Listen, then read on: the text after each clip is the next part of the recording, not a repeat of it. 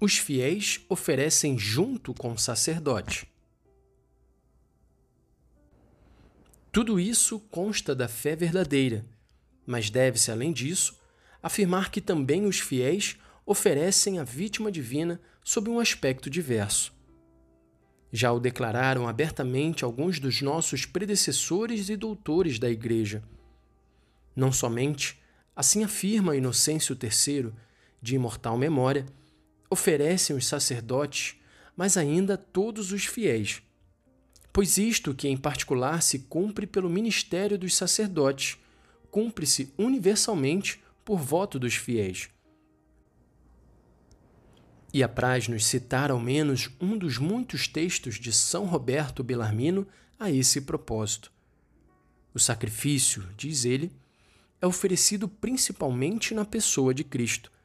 Por isso, a oblação que segue a consagração atesta que toda a Igreja consente na oblação feita por Cristo e oferece juntamente com ele.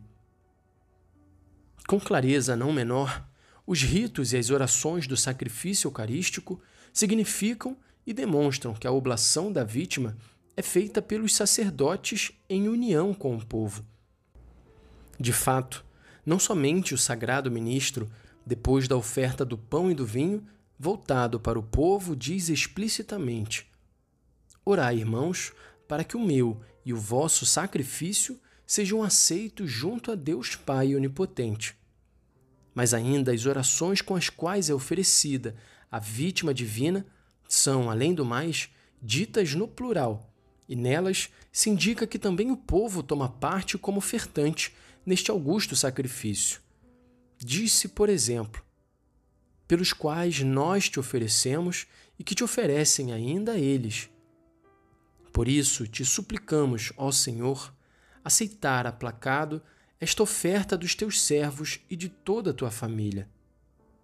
Nós, teus servos, como ainda o teu povo santo, oferecemos à tua excelsa majestade os dons e dádivas que tu mesmo nos deste, a hóstia pura, a hóstia santa a hoste imaculada.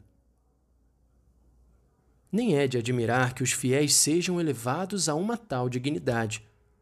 Com a água do batismo, com efeito, os cristãos se tornam, a título comum, membros do corpo místico de Cristo sacerdote e, por meio do caráter que se imprime nas suas almas, são delegados ao culto divino, participando assim de modo condizente ao próprio estado do sacerdócio de Cristo.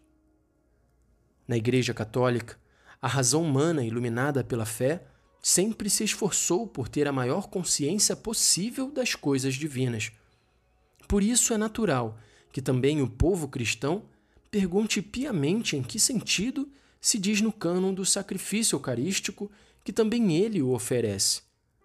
Para satisfazer esse piedoso desejo, apraz-nos tratar aqui do assunto com clareza e concisão. Há, acima de tudo, razões muito remotas.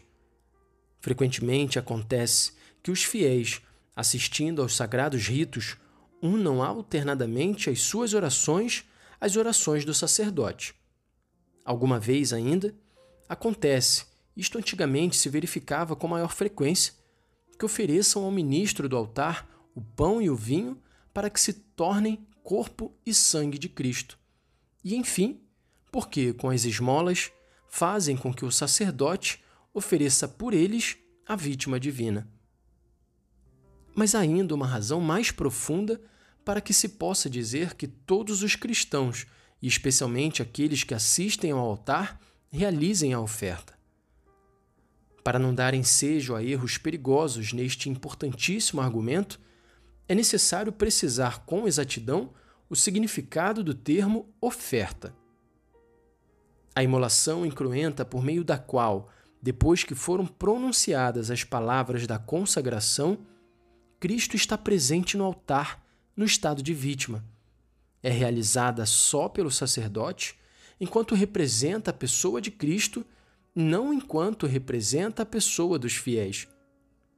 Colocando, porém, no altar a vítima divina, o sacerdote apresenta a Deus Pai como oblação à glória da Santíssima Trindade e para o bem de todas as almas. Dessa oblação propriamente dita, os fiéis participam do modo que lhes é possível e por um duplo motivo.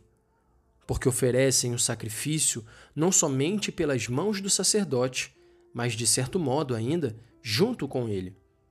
E ainda porque, com essa participação, também a oferta feita pelo povo pertence ao culto litúrgico. Que os fiéis oferecem o sacrifício por meio do sacerdote, é claro, pois o ministro do altar age na pessoa de Cristo enquanto cabeça, que oferece em nome de todos os membros.